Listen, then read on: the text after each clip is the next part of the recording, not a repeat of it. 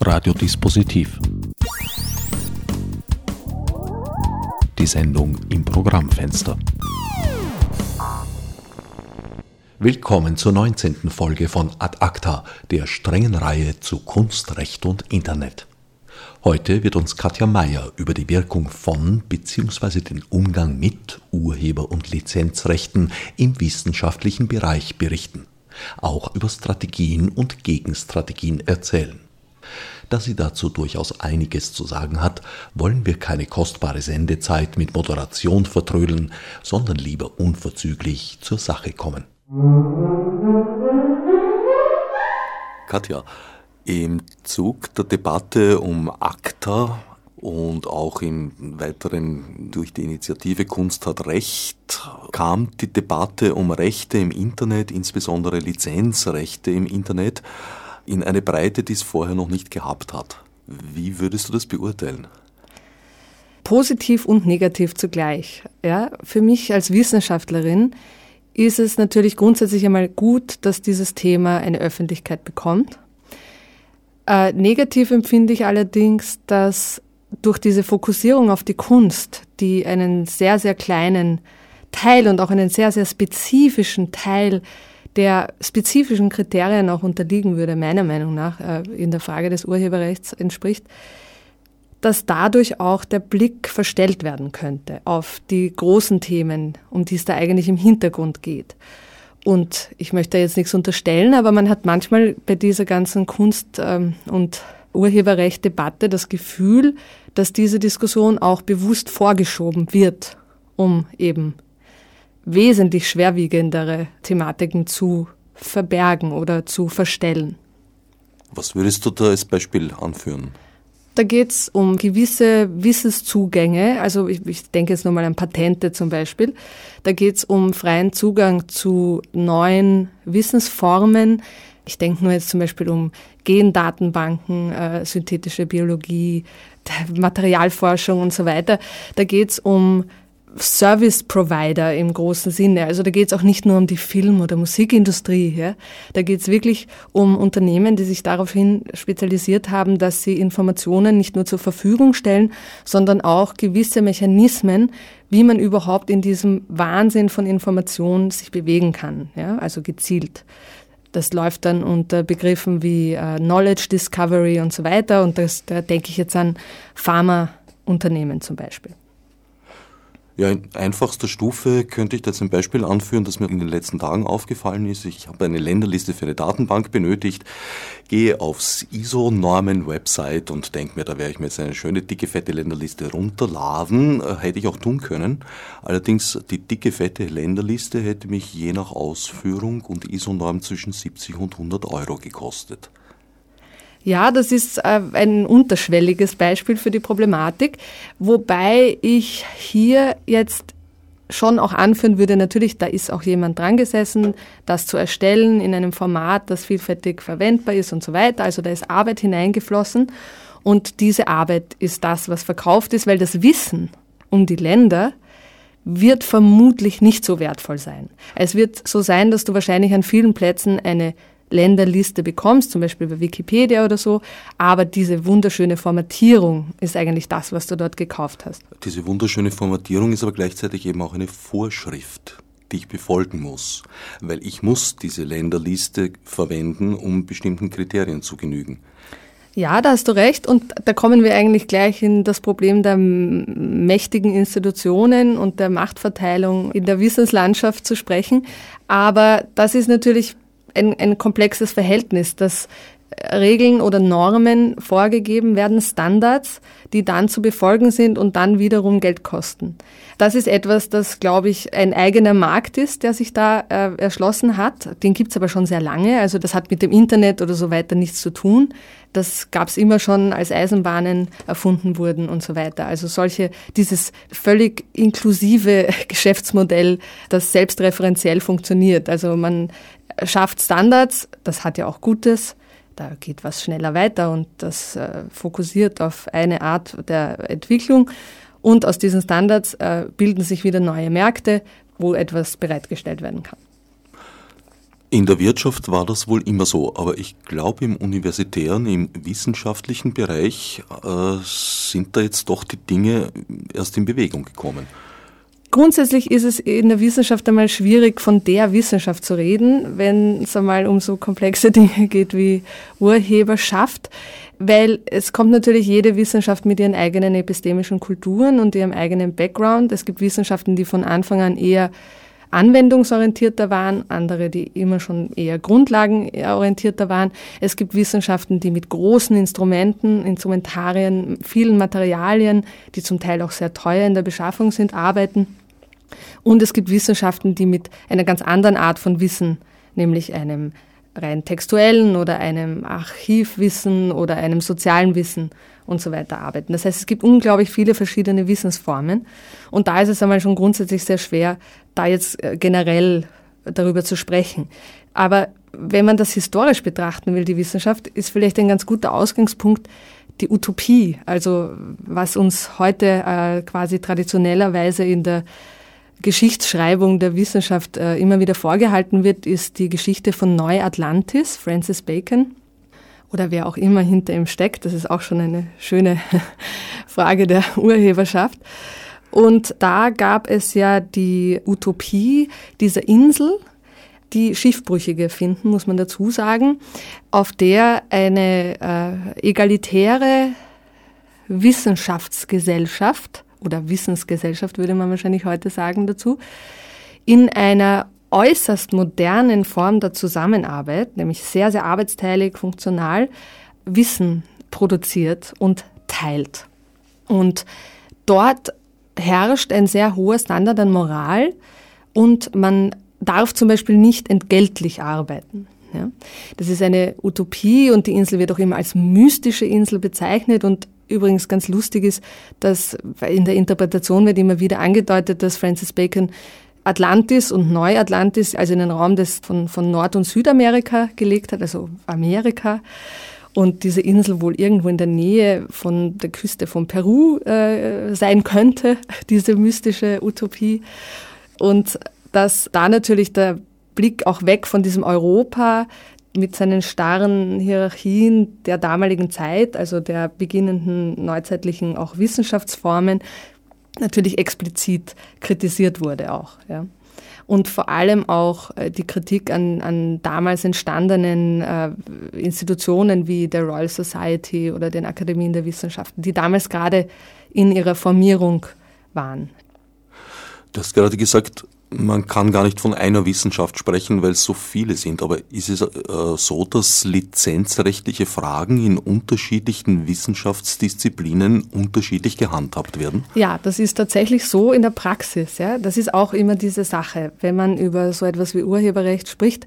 Wobei ich ja eigentlich immer unterscheiden möchte zwischen Urheberschaft per se, also der, der Autorenschaft, wenn man so will, und den Verwertungs- und Nutzungsrechten, weil das, da muss man, glaube ich, schon auch noch einmal einen großen Unterschied machen wo ich dann auch nochmal drauf eingehen kann, weil das ist ganz interessant. Autorenschaft ist per se ein sehr interessantes Thema in der Wissenschaft, weil die ganze wissenschaftliche äh, Meritokratie aufbaut auf der Idee der Autorenschaft. Da können wir vielleicht dann nochmal drüber sprechen. Aber dass natürlich Verwertung und Nutzung in der Wissenschaft immer und überall anders gehandhabt wird. Ja. Das hat damit wieder zu tun, wie anwendungsorientiert eine Forschung ist. Und es gibt natürlich abgesehen davon auch industrielle Forschung, die man auch als Wissenschaft bezeichnen kann.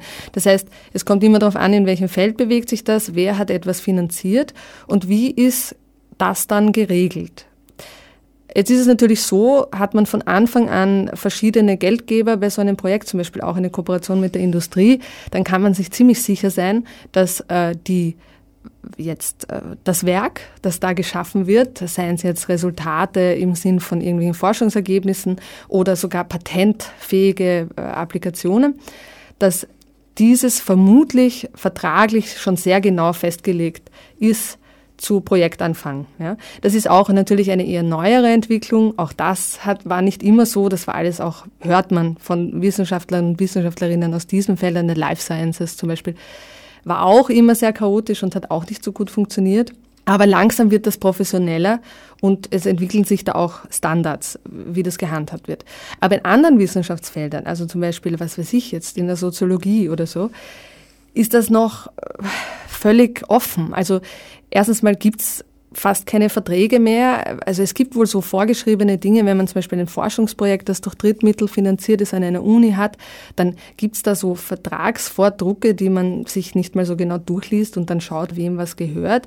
Dann ist es aber so, das ist ja auch nicht so einfach, weil die Gelder, die Drittmittelgelder werden ja oft eingeworben von den Forscherinnen und Forschern, die aber nur an einer Uni gehostet werden und die Uni tut eigentlich sehr wenig, außer dass sie Host ist dafür. Das ist auch wieder die Frage, wem gehört das dann? Also es ist alles nicht so eindeutig geregelt und es ist eigentlich erforderlich, dass man zu Beginn jedes Forschungsprojekts sich hinsetzt im Team und das ausdiskutiert. Aber das wird halt oft aufgrund von Zeitmangel oder was auch immer und auch dem fehlenden Interesse daran einfach nicht gemacht. Und dann passiert es oft so, dass wenn ein Projekt abgeschlossen ist, dass dann die Leute dastehen mit ihren Forschungsergebnissen und zum Beispiel dann noch eigenständig publizieren wollen aus einem Projekt heraus.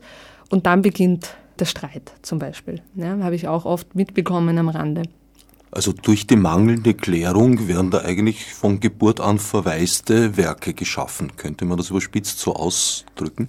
Naja, verwaiste Werke würde bedeuten, dass sie nicht nutzbar sind, weil die Rechte nicht geklärt sind. Ja, gut, da können wir dann vielleicht auch zur Umgehung der Urheberrechtslage in der Wissenschaft dann auch nochmal dazu sprechen. Aber grundsätzlich ist einmal anzumerken, dass natürlich in der Wissenschaft auch so etwas wie Lehre ja, sehr, sehr stark betroffen ist von diesen Fragen, weil wenn ich jetzt zum Beispiel ein Seminar halte und ich stelle einen Reader zusammen, also die Literatur für dieses Seminar, dann ist es ja so, dass ich die ganzen Rechte zur Vervielfältigung und Weitergabe überhaupt nicht besitze. Und äh, wir das aber natürlich trotzdem machen. Ja? Und das ist quasi eine Grauzone, in der wir uns bewegen, die halt nicht äh, geahndet wird, ja? Dieses, diese Vergehen. Aber im Endeffekt ist es relativ illegal, was wir dort die ganze Zeit machen. Ja. Die nächste Sache ist, man, man schreibt zum Beispiel selbst ein Paper, das bei einem Verlag erscheint, in einem Journal zum Beispiel, für das man natürlich nie Geld bekommt und auch die Leute, die das Peer Review gemacht haben, nie ein Geld bekommen. Das ist alles aufgebaut auf diesem Reputationssystem der Wissenschaft.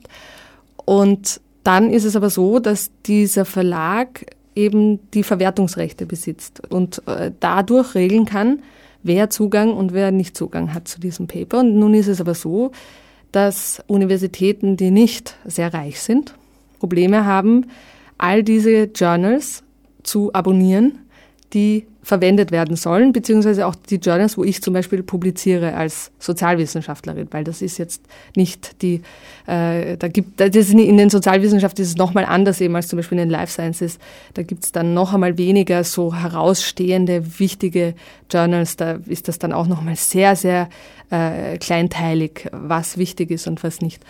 Und nun ist es so, dass ich jetzt dieses Paper geschrieben habe, meine Verwertungsrechte abgegeben habe, diesem Verlag und nun meine ganzen Kollegen und Kolleginnen nicht mehr darauf zugreifen können, weil das Journal zum Beispiel bei meiner Universität nicht lizenziert ist. Und nun ist es so, dass ich es ihnen natürlich trotzdem verfügbar mache, weil sie nicht über diese 34,50 Euro oder was auch immer, Sozialwissenschaften sind nicht so teuer, äh, verfügen, um sich das jetzt herunterzuladen. Vor allem, wenn man ja auch nur mal kurz schauen will oder so. Also das ist problematisch, obwohl dir das unveräußerliche Urheberrecht ja geblieben ist. Genau, da, deswegen muss man ja auch diese Unterscheidung treffen, weil in Ländern wie Österreich und Deutschland kann ich ja mein Urheberrecht nicht veräußern, aber eben mein Wert, Verwertungs- und Nutzungsrecht. Und das ist mir nicht geblieben. Das ist mir ab dem Zeitpunkt verwehrt. Und das wird, wurde auch jahrelang so gehandhabt, dass man ja einen Vertrag abschließt mit dem Verlag. Und ich kenne viele Beispiele und ich habe das selber auch schon so gehandhabt, dass man den Paragraphen im Vertrag, der eben diese Exklusivität der Verwertung bescheinigt, einfach streicht. Also das habe ich erstens selbst schon einmal gemacht und ich höre es von Kollegen und Kolleginnen, die das überhaupt laufend so machen. Die streichen das einfach durch und unterschreiben das und schicken das zurück. Und das, ich rede jetzt bitte von Sozialwissenschaften und von kleineren Journals und so weiter. Also und, nicht unbedingt gewinnorientiert. Nein, Projekten. und nicht von Nature und Science und was weiß ich was. Äh, und dort wird das dann durchaus nicht weiterverfolgt. Also die nehmen dann das trotzdem, die haben gar nicht die Kapazitäten zum Teil, um dann den nochmal oder die nochmal zu kontaktieren und zu sagen, hey bitte, jetzt du hast da den Paragraphen gestrichen, was soll das, so können wir das nicht veröffentlichen. Also es gibt durchaus schon lange Strategien, wie man das umgehen kann und eine weitere Strategie ist, dass man Preprints fabriziert. Sogenannte Preprint-Server gibt es auch schon, das ist sehr, sehr praktisch. Dort kommen die Versionen des Papers hinein, die man geschaffen hat, bevor man es dem Verlag zugeschickt hat. Und der Verlag so er denn überhaupt diese Leistung bietet, dann eben zum Beispiel Lektorat und weitere Prüfungen und Formatierungen und so weiter vorgenommen hat. Und wo vielleicht auch noch ein paar Wörter anders sind und so weiter. Ja? Also das gibt es und davon leben wir auch. Ja? Und von Google Books, aber das ist dann auch nochmal eine eigene Geschichte. Das sind so die ganz unterschiedlichen Umgangsweisen, ja, wie man mit diesem Verwertungsdilemma in der Wissenschaft umgehen kann bis man halt dann zu so etwas wie Science Commons oder Creative Commons und Open Access kommt. Aber das ist auch nochmal eine eigene Sache, weil das ist ja relativ neu. Und es gibt natürlich in der Wissenschaft auch schon lang Pioniere, die schon sehr lang andere Wege gegangen sind. Zum Beispiel äh, ArcSive, oder ich weiß eigentlich nie, wie man das ausspricht, ArcSiv, also jedenfalls ein E-Print-Server in Cornell, an der Cornell University. Vielleicht können wir das dann verlinken auch auf der auf der Website. Selbstverständlich. Ja. Und Arxiv ist ein Open Access Repository für wissenschaftliche Forschung, das von den wissenschaftlichen Communities selbst betreut wird. Das heißt, die sind zuständig für die Qualität der dort veröffentlichten Artikel. Aber es gibt keinerlei Beschränkungen im Hinblick auf Zugang. Das heißt, jeder kann dort einreichen, dann wird dort die Arbeit peer-reviewed und jeder kann darauf zugreifen. Und dieses Medium hat sich in den letzten Jahren wirklich dazu entwickelt, äh, also ich weiß nur in gewissen Bereichen der Physik, zu dem Standard zu werden. Ja? Das ist inzwischen der wichtigste Ort für Publikationen. Und das wird gehostet von der Cornell University, die wiederum unterstützt ist von verschiedenen äh, Drittmittelgebern. Und das Ganze existiert seit 1996. Und was ich wirklich besonders interessant finde, ist, dass wenn man sich die Prinzipien durchliest von ArcSive, also wenn man sich die, das Manifest durchliest, findet man kein einziges Mal das Wort Copyright. Das ist einfach nicht notwendig. Und ich glaube, das ist auch das Spannende an der Zeit heutzutage, dass man sich mit solchen veralteten Modellen wie Copyright nicht mehr in der Form, wie es uns noch manche Institutionen aufzwingen wollen, überhaupt abgeben muss. Das heißt, Vielleicht muss man sich von genau diesen Begriffen auch verabschieden, um überhaupt etwas Neues auf die Beine stellen zu können. Du hast jetzt vorhin diesen wunderschönen Ausdruck für die Handhabung in der Realität gebraucht, der da lautete relativ illegal. Das klingt nach einem typischen Austriazismus, gilt aber eigentlich für die gesamteuropäische oder streng genommen sogar für die Weltlage. Ja, man sollte es gleich in eine neue Wortschöpfung überführen, relegal. Natürlich, das stimmt. Also da, da überschneiden sich dann auch wieder die unterschiedlichsten Bereiche. Ja? Es ist nur einfach so, dass in der Wissenschaft diese Idee des Austausches und des Teilens äh, wahnsinnig wichtig ist. Also die Wissenschaft baut, das ist eine ihrer Säulen, ja? der Austausch von Wissen.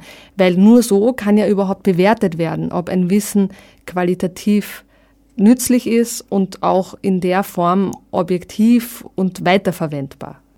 Das heißt, gibt es keinen Austausch, ist dieser ganze Kontrollmechanismus der Wissenschaft einmal schon zerstört. Jetzt ist aber so, dass sich daraus natürlich wunderbar, genauso wie bei dem von dir vorher erwähnten Modell der Standards und des Kaufens von Produkten, die diesen Standards äh, entsprechen, hat sich natürlich auch in der Wissenschaft so etwas entwickelt. Und zwar auch, sage ich mal, aus einer idealistischen äh, Haltung heraus, nämlich die ganze Idee, wissenschaftliche Produktivität und Qualität bewerten zu müssen. In einer Zeit der Informationsüberflutung. Und das stammt äh, eigentlich aus den 40er Jahren bereits. Äh, also es, es gibt schon länger die Idee, aber wirklich interessant oder wirklich operationalisierbar wurde das in den 1940er Jahren mit Eugene Garfield. Das ist der Begründer des Web of Science, der langjährigen, jahrzehntelangen Standardinstitution der vor allem, sage ich jetzt mal, Naturwissenschaften, aber es gibt auch Social Sciences and Humanities da drinnen, wobei mit einem sehr angloamerikanischen äh, Fokus. Und der hat interessanterweise zuerst äh, Patente versucht zu horten, Patententscheidungen zu horten und diese der Industrie zugänglich zu machen. Hat mit IBM kooperiert und hat dann verschiedene andere Modelle entworfen, wo man solche Register irgendwie verwenden könnte. Und die ursächliche Idee von ihm stammt natürlich eigentlich aus der Zeit der Jurisdiktion, als man begonnen hat, Gerichtsurteile festzuhalten, um daraus einen Korpus von Wissen über äh, Rechtsprechung zu, zu begründen. Die Präzedenzurteile. Genau. Und Eugene Garfield hat dann eben das Web of Science damit begründet, indem die Zitation, also das Zitat, zum eigentlich ursprünglichsten Bewertungsmechanismus der wissenschaftlichen Produktivität und daraus auch Qualität äh, entstanden ist. Und das ist natürlich perfekt, ja, weil die Wissenschaft, äh, vor allem die alte Wissenschaft historisch gesehen, die immer nach diesem Meister-Schüler-Prinzip, die Schulen, die Denkschulen, die Colleges und so weiter funktioniert hat, äh, hat immer aufgebaut auf diesem Wissen, auf dieser Idee des Genies, dem Erfinder der, der großen Persönlichkeit, meistens natürlich männlich. Und äh, nun ist es so, dass ja auch zum Beispiel Robert Merton gesagt hat, Wissen entsteht immer nur durch das Wissen von anderen. Also er hat ein Zitat aufgegriffen, ein altes Zitat, nämlich auf den Schultern von Riesen zu stehen, bedeutet eigentlich Wissenschaft zu machen. Das heißt, man, man verwertet die ganze Zeit Wissen, das schon da ist und versucht aus dem heraus äh, neue Positionen zu schaffen. Jetzt ist natürlich die Idee von dem Zitat irrsinnig praktisch, weil es ist nämlich quantifizierbar. Jetzt kann man schauen, wer hat wen zitiert und das kann man dann sozusagen von der persönlichen Ebene, nämlich der Autoren und Autorinnen, nochmal abheben auf eine Journal-Ebene. Nämlich man kann schauen, welches Journal wird wie oft zitiert. Und aus dem heraus ergeben sich neue Messmethoden, wie man die Qualität, ist gleich die Bewertung eines Journals, messen kann. Und auch eines Wissenschaftlers und damit eines Wissenschaftlers und in gewissen Wissenschaftsfeldern, wie zum Beispiel in den Life Sciences und anderen Naturwissenschaften, ist es so, dass heute bei einer Berufung zu einer Professur das schon total wichtig ist. Also, dass man den Journal Citation Index, dass man da irgendwie die Impact-Faktoren, so wird das genannt, alle parat hat und die auch dementsprechend müssen, was irgendwie der Standard in dieser Wissenschaftsdisziplin ist. Du hast vorher den für mich erstaunlichen Satz gesagt, wir leben eigentlich von Google Books unter anderem. Ja, naja, das ist für mich wirklich eine Realität geworden beim Schreiben meiner Dissertation. Ganz viele der Bücher, die ich gebraucht habe, waren an der Universitätsbibliothek, an der Nationalbibliothek und auch sonst an keiner Universität in Österreich verfügbar. Und ich hätte sie mir wahnsinnig mühsam irgendwo aus dem Ausland herbestellen müssen. Das dauert immer und dann muss man sie gleich wieder zurückgeben und das ist alles sehr kompliziert. Und ich wäre wahrscheinlich durchgehend ein Jahr am Kopierer gestanden. Nächste Problematik der Urheberschaft. Und jetzt mit Google Books ist mir einfach eine Möglichkeit geschaffen worden, in Bücher reinzuschauen, auch wenn ich nicht alles lesen kann, was furchtbar ärgerlich ist meistens, weil der Zugriff auf die Bücher nicht vollständig ist, sondern nur gewisse Teile davon meistens sichtbar sind, bei noch geschützten Werken. Je nach, was weiß ich, je nachdem, wie das die Verlage regeln, das habe ich noch nie verstanden, wie das je nach Buch irgendwie äh, konstruiert wird, wie viel man sehen darf und, oder wie wenig. Und so konnte ich mir internationale Referenzen einfach holen und andere Sichtweisen bekommen auf mein Thema, die ich sonst nie bekommen hätte. Das heißt, ich habe zum Teil furchtbar schlecht gescannte Bücher am Bildschirm mit äh, tränenden Augen und Schmerzen gelesen, aber ich habe sie gelesen. Und das wäre mir nicht möglich gewesen von meinem Standort hier in Österreich, nicht unbedingt der wichtigste Wissenschaftsstandort der Welt, wenn ich nicht diesen Zugang über Google Books gehabt hätte. Wobei ich jetzt schon erwähnen möchte, dass ich nicht ganz unkritisch Google Books gegenüberstehe. Es gibt ja jetzt, wie man weiß, ganz viele Initiativen, nämlich Digitalisierungsinitiativen, so wie von der Österreichischen Nationalbibliothek, die mit Google eine Partnerschaft eingegangen sind, was auch aus einer pragmatischen Notwendigkeit heraus entstanden ist, weil das einfach sonst niemand hätte finanzieren können. Und so werden halt äh, Werke zugänglich gemacht, deren Rechte auch schon erloschen sind, beziehungsweise das ist ja dann auch nochmal eine eigene Geschichte, weil äh, in den Verwertungsrechten hat ja auch die Nationalbibliothek als Besitzer dieses physischen Buches gewisse Rechte. Also da ist zum Beispiel die Problematik, wenn man, ja, ist ganz interessant, lauter Dinge, die man nie bedenkt, weil man noch nie über das nachgedacht hat, wenn man Wissenschaftler ist, Wissenschaftlerin. Man schreibt zum Beispiel eine Dissertation und man geht in die Nationalbibliothek und findet dort ein altes Buch aus dem 17. Jahrhundert, das eine Abbildung beinhaltet, die man unbedingt braucht. Nun ist es so, dass man dort natürlich nicht fotografieren darf aber netterweise die Bibliothek eine Fotografin zur Verfügung stellt, der man diesen Auftrag geben kann, die dann für irgend so etwas wie wirklich günstig 25 Euro oder so die Fotografien anfertigt, die man braucht. Also günstig. Es ist wirklich leistbar und darüber war ich auch sehr erfreut. Pro Fotografie oder? Nein, das, ich glaube, mich haben meine sechs oder sieben Fotografien insgesamt 25 Euro gekostet. Ja. Und das sind wirklich große, schwere Bücher, die man nur mit Handschuhen angreifen darf und so weiter. Dass du da jeweils eine Doppelseite fotografiert Genau, und da ging es das im, dem spezifischen Fall ging es wirklich um die Form, um die, die Materialisierung von einer gewissen Art von Bildern. Das heißt, da ging es darum, dass da waren so ausklappbare Blätter eingefügt in die Bücher. Das heißt, das musste man am Boden auflegen und schön äh, darstellen, damit überhaupt ich argumentieren konnte, was ich eben argumentieren wollte. Und es ist aber so, dass natürlich mit diesem Foto von diesem Buch die Rechte wiederum bei der Nationalbibliothek liegen, weil die äh, Fotografin ist jetzt die Urheberin dieses Bildes und die Verwertungsrechte für dieses Bild hat die Nationalbibliothek. Nun ist es so, dass ich die Rechte bekommen habe, das abzudrucken in meiner Dissertation, aber nur unter nicht kommerziellen Voraussetzungen, wobei das jetzt keine irgendwie ähnlich wie äh, Creative Commons Lizenz oder so weiter ist. Zum Beispiel müsste ich schon, wenn meine Dissertation im Internet äh, stehen würde, auf dem E-Print-Server der Universität Wien, müsste ich schon wieder neu ansuchen bei der Nationalbibliothek, ob das in Ordnung ist, dass jetzt das dort steht, weil das eine andere Vervielfältigungsform ist. Ja. Macht natürlich niemand. Auch die, ich hoffe, es hört mich jetzt niemand und äh, ich werde verurteilt. Ich hoffe, es hören dich ganz viele. Aber die, die, die Sache ist die, dass äh, dadurch auch sozusagen eine Abbildung von etwas zu machen, erschwert schon wieder diesen ganzen Verwertungsprozess. Und auch das ist etwas, was ich mir natürlich vorher nie so genau überlegt habe und wo ich jetzt sehr vorsichtig geworden bin. Kann mitunter übrigens der Grund dafür sein, dass in so vielen Zeitschriften keine Bilder drinnen sind. Relegal, einmal mehr.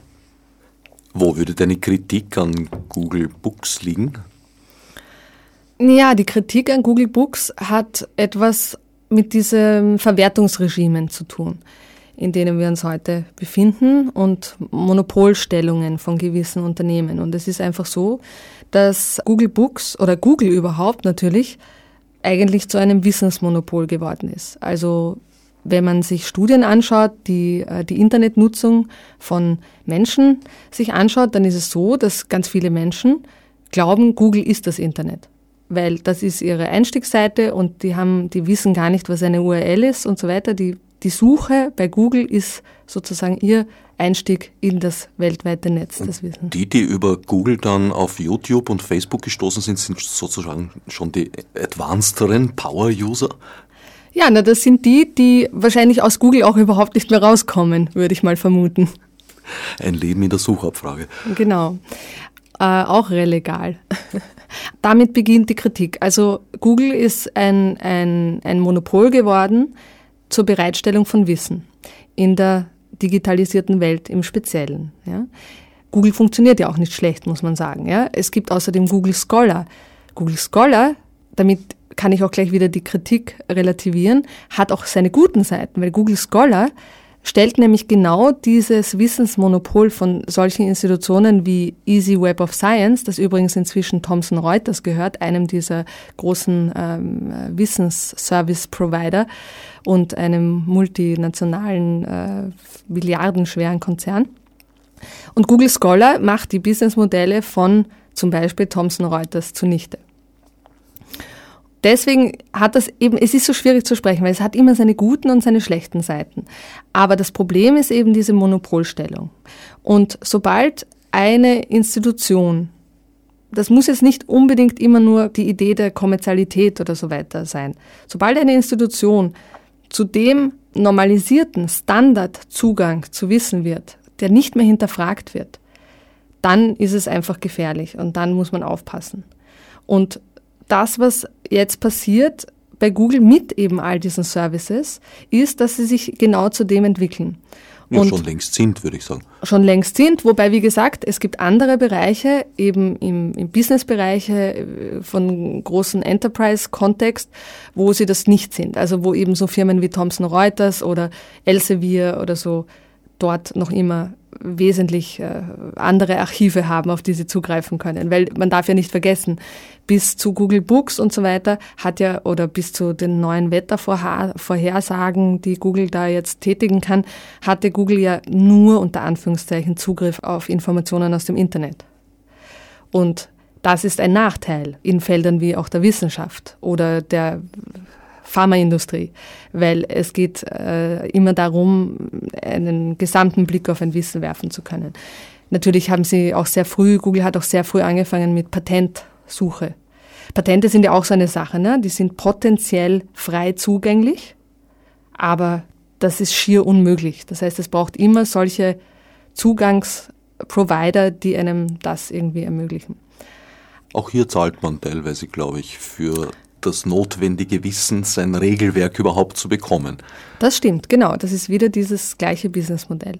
Und in der Wissenschaft ist es so, dass die Utopien, die noch vielleicht bei Neuatlantis beschrieben worden sind, wahrscheinlich nie in der Form realisiert waren. Ja? Es ist immer so gewesen, dass der Zugang zu Wissen beschränkt war. Ich meine, sei es durch Analphabetismus, sei es durch Herrschaftshäuser, die gehortet haben und nur ihre Wunderkammern dem Volk gezeigt haben, aber nicht ihre Wissen wirklich wissenschaftlichen Sammlungen. Es gibt tausend Gründe. Ja? Und deswegen ist es natürlich nicht so, dass man da sagen kann, das war früher alles besser.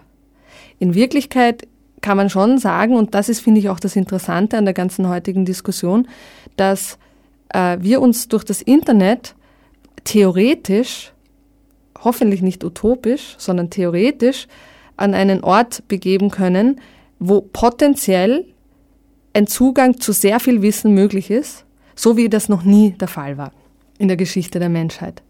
Und es ist aber so, dass natürlich jetzt traditionelle Businessmodelle zerbrechen, auch im Wissensbereich, Wissenschaftsbereich.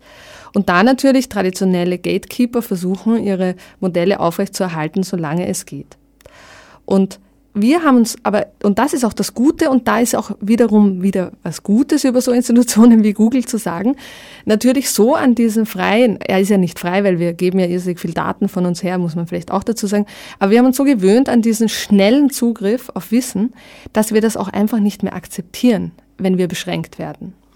Und wie gesagt, dieses relativ illegal wird hoffentlich irgendwann einmal sich insofern wenden, als endlich neue Modelle aufgegriffen werden. Ja?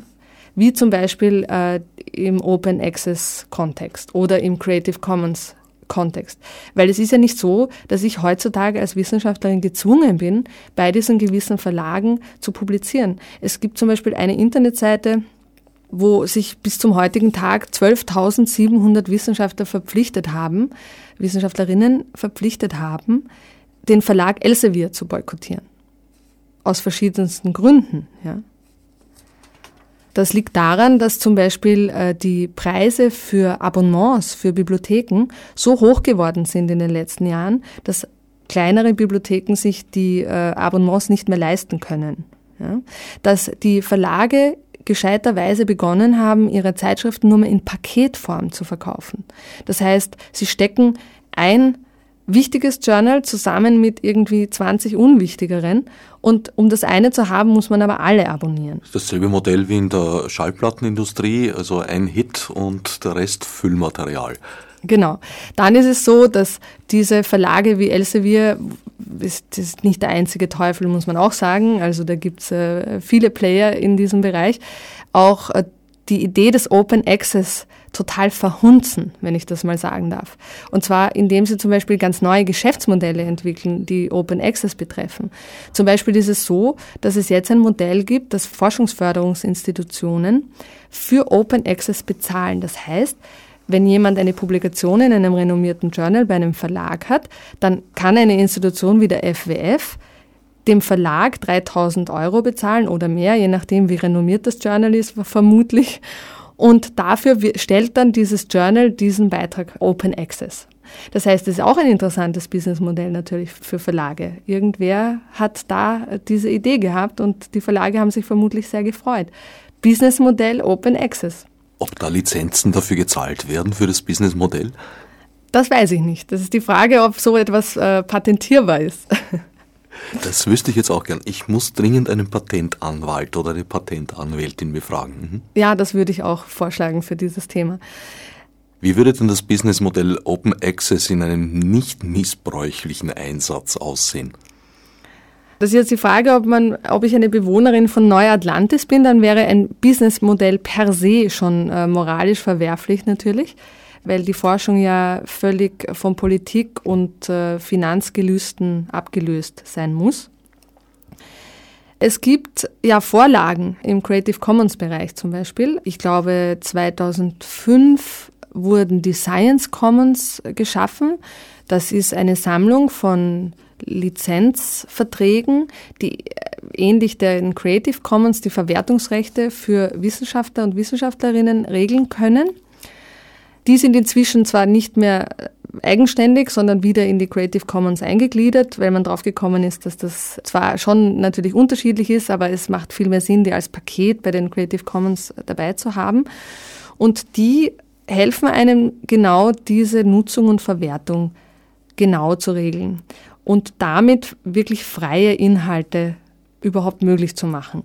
Das heißt, wenn man jetzt von einem Businessmodell des Open Access sprechen möchte, dann kann man das so sehen, dass man zum Beispiel festlegt, dass die Inhalte so lange frei verwertbar und verwendbar sind, solange sie nicht kommerziellen Ansinnen äh, entsprechen, also zum Beispiel in der wissenschaftlichen Lehre oder zur Erschaffung von neuen Grundlagenwissen und so weiter. Und sobald so etwas in eine kommerzielle Ebene eintritt, dann kommen gewisse Lizenzvorgaben zum Tragen. Das ist auf jeden Fall ein sehr, sehr gescheites Modell, finde ich. Es gibt natürlich auch die Idee des Green Open Access im Unterschied zu Gold Open Access. Green Open Access ist die Idee, dass man immer alles selbst archiviert, dass man selbst eine Art äh, äh, Wissenschaftsarchiv, zum Beispiel auf einer Homepage oder so, bereitstellt und das dort immer alles einmal grundsätzlich verfügbar macht. Dann zum Beispiel auch mit solchen Lizenzen. Und dann gibt es auch das Gold Open Access, wobei ich das noch nicht ganz verstanden habe. Da komme ich auch gleich zu einer interessanten Geschichte noch. Gold Open Access wäre diese ganze Idee des Open Access Publishing. Wobei, wenn ich an Gold denke und an das Glitzern, dann sehe ich schon wieder diese Businessmodelle der Verlage. Es ist vielleicht nicht von ungefähr, dass diese Formulierung sich auch in EU Papieren findet, also diese Trennung also zwischen Green Open Access und Gold Open Access, weil natürlich die meisten dieser großen Information Service Provider, wie ich diese Verlage ganz gern nennen würde, in Europa sind. Jetzt ist es auch ganz interessant, dass unlängst, nämlich ich glaube im April 2012, die Universität Harvard unter anderem wieder diese Open Access Debatte irrsinnig losgetreten hat, weil die Universität Harvard behauptet hat, dass sie sich die ganzen Abos bei diesen teuren Verlagen nicht mehr leisten können. Das ist schon etwas, wo man, wo man schaut als Wissenschaftlerin, weil Harvard gehört sicher zu den sehr gut dotierten Universitäten dieser Welt zu den Spitzeninstitutionen. Und natürlich weiß man, in den USA wurden irrsinnig die Budgets äh, gekürzt für Wissenschaft, vor allem für kritische Wissenschaft. Und Deswegen ist es natürlich so, dass sicher viele Universitäten jetzt damit hadern, gewisse Abonnements und so weiter sich nicht mehr leisten zu können. Aber Harvard, da wundert man sich dann schon. Und ich habe das mal erwähnt bei einem Kollegen im Büro, der sich da ein bisschen auskennt und der hat mich dann eben darauf hingewiesen, dass diese Vormachtstellung dieser großen Verlagshäuser eben von Europa ausgeht. Und das ist ganz lustig, weil Europa wirkt ja immer so als Innovation Follower im Vergleich zu den USA, die all diese großen Institutionen haben und all das Wissen produzieren und wir immer nur hinterher hecheln, bis auf in ein paar Bereichen. Und in dem Fall ist das aber mal ein ganz umgekehrtes Bild. Also es ist wirklich so, dass da eine, eine ganz starke Macht in Europa noch konzentriert ist. Eine alte Macht, eine alte Macht. Dieses Prinzip, das bei der Urheberschaft gilt, First Come, First Serve, bringt ja gerade in der Wissenschaft eine ziemliche Zufälligkeit mit sich. Also ich habe schon mal gehört, dass dieses legendäre Higgs-Boson, das sie jetzt in CERN angeblich gefunden haben sollen, äh, eigentlich nur deswegen Higgs-Boson hieße, weil der Name Higgs von den fünf Leuten, die dafür in Frage gekommen wären für die Benennung, derjenige ist, der in den im internationalen Sprachgebrauch am gängigsten auszusprechen ist fürs Publikum. Ja, also das ist äh, ein Mythos. Ich weiß nicht, ob das stimmt. Ich kenne diese Geschichte auch. Ich habe das auch so gehört. Das ist auch ein interessanter Aspekt bei der Autorenschaft, auf der ja alles in der Wissenschaft aufbaut, dass natürlich die Publikationen mit Autoren versehen werden. Und äh, da gibt es gewisse Effekte. Also zum Beispiel ist in gewissen Wissenschaftsdisziplinen die Reihung äh, sehr, sehr aussagekräftig. Da wird das, ist das auch sehr normiert. Also da ist immer an erster Stelle der, der die eigentliche Forschung betrieben hat und an letzter Stelle zum Beispiel der oder die das Labor besitzt, unter Anführungszeichen, also der Host dieser Forschung oder so. Und was auch wichtig ist, ist natürlich die äh, Hierarchie.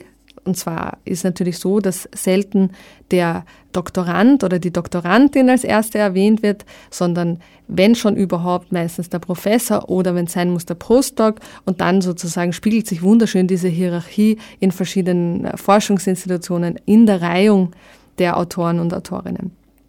Jetzt hat sich aber auch da das Modell geändert in gewissen Bereichen und das finde ich auch eine sehr positive Entwicklung. Nämlich ist es so, dass zum Beispiel bei großen Forschungsprojekten, weil du vorher die CERN erwähnt hast, äh, inzwischen schon Publikationen mit 200 Namen herausgegeben werden. Da sind nicht mehr nur die beteiligten Wissenschaftler und Wissenschaftlerinnen erwähnt, sondern zum Beispiel auch die beteiligten Technikerinnen und Techniker. Und das ist auch eine Sache, die sehr lange äh, übersehen wurde. Wissenschaft wird nicht nur von Wissenschaftlerinnen und Wissenschaftlern gemacht, ja, sondern eben auch von allen möglichen an den Institutionen beteiligten Personen. Das bringt mich zu einem nächsten Thema, nämlich äh, dem, was allgemein Matthäus-Effekt genannt wird, nämlich die Idee, dass wenn jemand schon sehr berühmt ist, immer berühmter wird und jemand, der nichts hat, dem wird auch noch genommen. Ja. Nach Lothar Matthäus. Ja, natürlich, nach Lothar Matthäus. Und ähm, da ist es natürlich so, dass in diesem traditionellen Bewertungssystem der Indizes, ja, so wie eben dem Science Citation Index, genau das verstärkt wird. Das ist ja klar, jemand, der dauernd zitiert wird, wird weiter dauernd zitiert und die anderen fallen irgendwann aus dem Raster heraus. Es gibt auch den sogenannten Matilda-Effekt. Das ist eine ganz hübsche Wortschöpfung, die darauf zurückgeht, dass man beobachtet hat, dass natürlich äh, in, speziell in gewissen historischen Perioden Frauen die Autorenschaft überhaupt verwehrt wurde in der Wissenschaft, beziehungsweise erst wesentlich später anerkannt wurde und immer der männliche Teil der Wissensproduktion hervorgehoben wurde. Und das ist auch erst dabei, sich langsam zu ändern. Also auch der Stellenwert der Frau als Autorin in der Wissenschaft ist durchaus früher ein sehr dispositiver gewesen und beginnt sich erst langsam zu standardisieren. Autorenschaft ist nicht gleich Autorenschaft. In einer Autoren-Aneinanderreihung kann man sehr, sehr viel beobachten. Hierarchien, Strukturen, Ausgrenzungen, wenn man sich das einmal vornimmt. Wenn man sehr viel Hintergrundwissen dazu auch hat und das einfach auch erst interpretieren kann. Ja, wobei natürlich man immer davon ausgehen muss, dass eine Wissenschaftscommunity meistens relativ eng gestrickt ist. Das heißt, man kennt den Kodex und man kann das sehr, sehr schnell lesen. Und äh, deswegen ist es so, dass natürlich neue Modelle alte Regime ganz gut ablösen können. Also sei das jetzt äh, Google Scholar, der einfach Zugang zu einem viel breiteren Spektrum von Wissensrepräsentationen liefert, als das jeder Easy Web of Science könnte. Oder sei das äh, neue Alternative Metrics, äh, Bewegungen, die versuchen, überhaupt nochmal andere Bewertungsmodalitäten für wissenschaftliche Arbeit zu erforschen. Vielleicht ist auch ganz wichtig, dass äh, noch einmal da festzuhalten, dass in der Wissenschaft die Frage nach Autorenschaft, Verwertung und Bewertung eigentlich nicht zu trennen ist.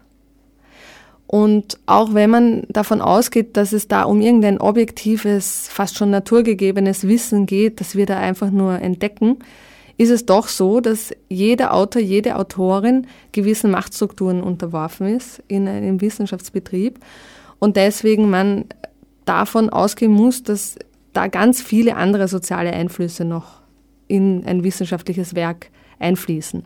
Das heißt, das zu trennen ist wirklich, wirklich schwierig. Und die Frage der Verwertung und die Frage der Bewertung hängt so eng zusammen, weil sie aufbaut auf so, so Performance-Ideen. Äh, jetzt gar nicht nur, meine ich jetzt so Dinge wie das Peer Review, da die, die wissenschaftliche Qualität eines Artikels über verschiedene Gutachterinnen festgestellt wird, sondern ich meine wirklich auch diese quantifizierbaren äh, Messungen, diese Messinstrumente, wie diese Indizes, die da entstehen. Also insofern ist es irrsinnig gut, dass da heute andere Formen der Messung von Qualität entstehen. Ist auch eine interessante Frage. Selbst wenn man jetzt ähm, meint, die Idee soll urheberrechtlich geschützt werden, ist jetzt eine für mich sehr große Frage, ob die Entdeckung auch urheberrechtlich geschützt werden kann. Nämlich in dem Sinn, dass jetzt nicht die Idee, wie isoliere ich zum Beispiel ein Teilchen, äh, ist das eine. Aber das Teilchen zu schützen und das Wissen um das Teilchen ist etwas anderes. Ja, wobei ja im Urheberrecht das Werk nicht per se das Materialisat ist, sondern wie, wie heißt das, wie sagt man da genau, die geistige Einstellung betreffend dieses Werkes oder so. Also die unübertragbare Urheberschaft äh, beinhaltet das. Das müsste man vielleicht nochmal genau nachlesen oder sich von einer Juristin oder so erklären lassen. Aber im Endeffekt ist das ja nicht nur dieses eine Ding. Naja, aber ein, ein, ein, Entdecker entdeckt ja eben etwas, unter Umständen ideenlos, also auf, aufs Einfachste runtergebrochen. Ich fahre genau, ich, ich fahr mit meinem Schiff und stolper über eine Insel dann habe ich eigentlich gar keine Idee gehabt, außer mit dem Schiff da durch diese Gegend zu fahren und zufälligerweise durch die richtige. Ja, Hört aber vielleicht die Insel ist die dann Insel deswegen mir? Nein, also so funktioniert es ja nicht, wie wir wissen, in der, in der Welt. Ne? Mit den Inseln. Mit den Inseln. Aber es ist so, in der, also ich kann nur Doch, über die im Wissenschaft Grunde eigentlich sprechen. schon. Die Insel hat dann üblicherweise dem gehört, der den äh, Captain ausgeschickt hat oder besser gesagt in seinen Kaperbrief zum Beispiel ausgestellt. Ja, aber die Zeiten sind vorbei.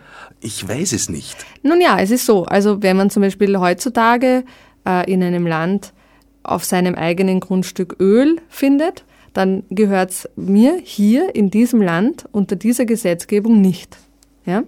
Und das heißt, was ich damit sagen will, ist, diese Dinge sind inzwischen geregelt, soweit es geht. Ja? Da wurde schon drüber nachgedacht. Aber in der Wissenschaft ist es ja nochmal was anderes. Weil wenn man jetzt über ein Teilchen stolpert, ja, das man nicht vorhergesehen hat, dann ist es ja nun mal so, dass das ja aus ganz, aus einem ganzen Prozess, aus ganz vielen Schritten, Transformationen, Wissensprozessen heraus entsteht bis ich überhaupt auf dieses, über dieses Teilchen stolpern kann. Das Ganze muss verifiziert werden, am besten unabhängig von anderen Wissenschaftlerinnen oder in einem anderen Labor. Und erst dann gilt das überhaupt als Entdeckung.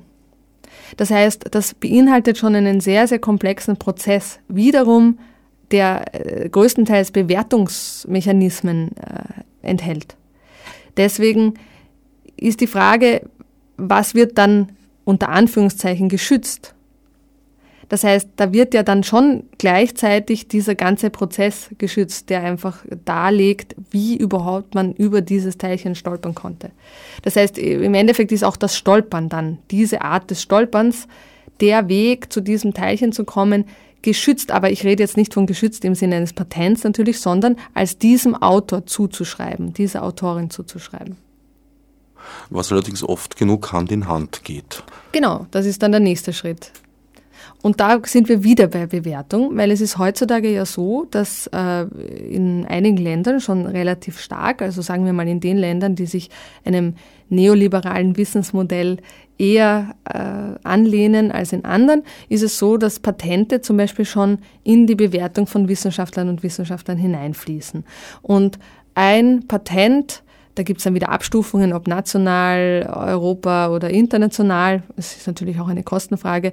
Zählt 50 mal so viel wie eine Publikation in einer wirklich tollen Zeitschrift. Ja. Abgesehen von Ländern, die nicht so es mit Englisch haben, wo dann natürlich Publikationen überhaupt nichts zählen, wenn sie nur in nationalen äh, oder in einer anderen Sprache als Englisch abgefasst sind. Patente sind inzwischen ein ganz ein wichtiges Bewertungskriterium für wissenschaftliche Qualität. Und äh, da wird natürlich irrsinnig fragwürdig eben, was fließt alles in so ein Patent hinein, wie kommt man überhaupt zu dem Geld, dass man sich eine Patentanmeldung leisten kann und so weiter. Damit sind wir wieder bei einer Art der Zufälligkeit, weil es ja meines Wissens selten so ist, dass ein Gelehrter jetzt einsam in seiner Studierstube oder sei es auch in einem größeren Zusammenhang mit, mit mehreren anderen zusammen an etwas forscht. Meistens sind es ja Themen, die einfach zur Zeit en vogue sind. Und insofern wird auf der ganzen Welt zum selben Thema an vielen Orten geforscht. Und wer dann der Erste ist, der sein Patent anmeldet, das ist wieder eine Zufälligkeit oft. Ja, oder eine Verteilung der Mächte und Mittel. Es geht ja darum, dass jetzt man ja abgekommen ist von dieser Idee, dass Wissenschaft äh, ein Geniestreich ist, der allein im Kämmerchen unter Askese entsteht oder in einem äh, völlig äh, wertfreien Umfeld eines Labors oder einer Experimentalanordnung. Es ist inzwischen ja so, dass man versteht, dass Wissenschaft ganz vielen sozialen Faktoren ausgesetzt ist und diese natürlich auch wiederum im Gegenzug mitbestimmt.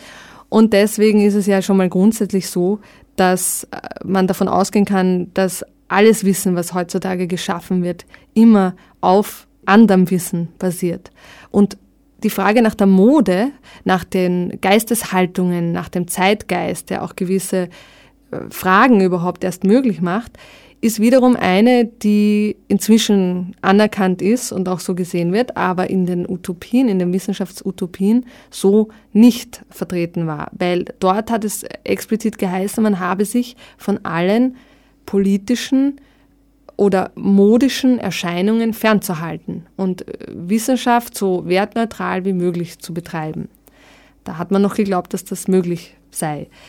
Das muss man immer in dem historischen Kontext sehen, wo es natürlich auch immer darum ging, die Wissenschaft als ein, eine Gegenposition zu Feudalsystemen und so weiter zu ent entwickeln. Also wo es immer darum ging, sich eben nicht genau diesen feudal-hedonistischen oder was auch immer für Machtverhältnissen hinzugeben und diese, aus dieser Position dann nämlich auch zu kritisieren oder sogar verändern zu können. Womit wir bei meiner Gretchenfrage angelangt sind, die ich dir wieder in ihrer ursprünglichen Form stellen möchte. Wie hältst du es mit dem Eigentum an der Idee? Das Eigentum an der Idee, was auch immer das sein soll, äh, würde ich einmal so verstehen von meiner Sozialisierung als Wissenschaftlerin aus, wo ich ganz, ganz stark gelernt habe, dass man immer respektvoll handeln muss und alle Referenzen machen muss, die es gibt. Manchmal weiß man es nicht. Manchmal schwirren Ideen herum und man hat sie tief in sich vergraben und vergisst, dass sie eigentlich äh, von jemandem anderen original irgendwann mal äh, entworfen worden sind, worden sind. Und dann glaubt man selbst, das ist aus einem heraus gewachsen. Dann aber, sobald man weiß oder sobald man wieder draufkommt, dass eine Idee eigentlich jemanden anderen zuzurechnen wäre, dann würde ich schon versuchen, das irgendwie zu benennen oder mitzuteilen.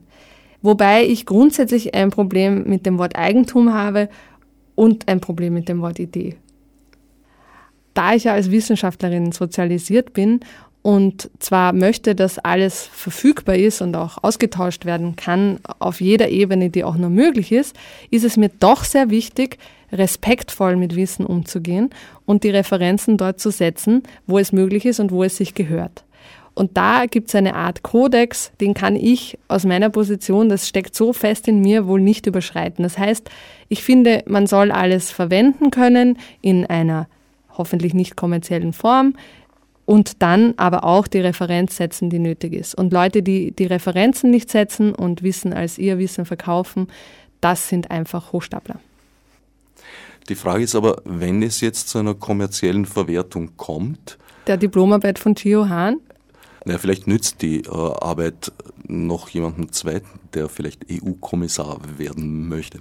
Aber ich meine jetzt tatsächlich eine kommerzielle Verwertung einer Arbeit, die praktisch dann einem auch zugutekommt, obwohl eigentlich viele dazu geforscht haben. Ja, das ist ein, ein großes Problem. Und wenn man nochmal zurückkommt auf den Matilda-Effekt zum Beispiel, ist das ja auch gang und gäbe gewesen. Also in ganz vielen Forschungsteams waren historisch betrachtet Frauen, die einfach nie zur Erwähnung gekommen sind, dadurch auch nie diese Karriere machen konnten, die ihre männlichen Pendants gemacht haben. Und damit haben wir ja so einen Fall. Aber das ist eben auch verwerflich in meinen Augen, in meiner Moralvorstellung. Referenzen und Beteiligungen müssen so genannt werden, wie sie stattgefunden haben. Soweit die Soziologin Katja Mayer.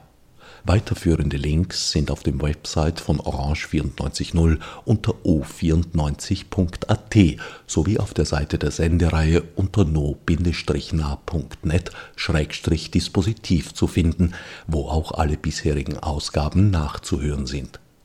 Nächstes Mal wird der Medienkünstler und freie Journalist Armin Medosch zu Gast sein. Für freundlich geliehenes Gehör dankt bis dahin Herbert Gnauer.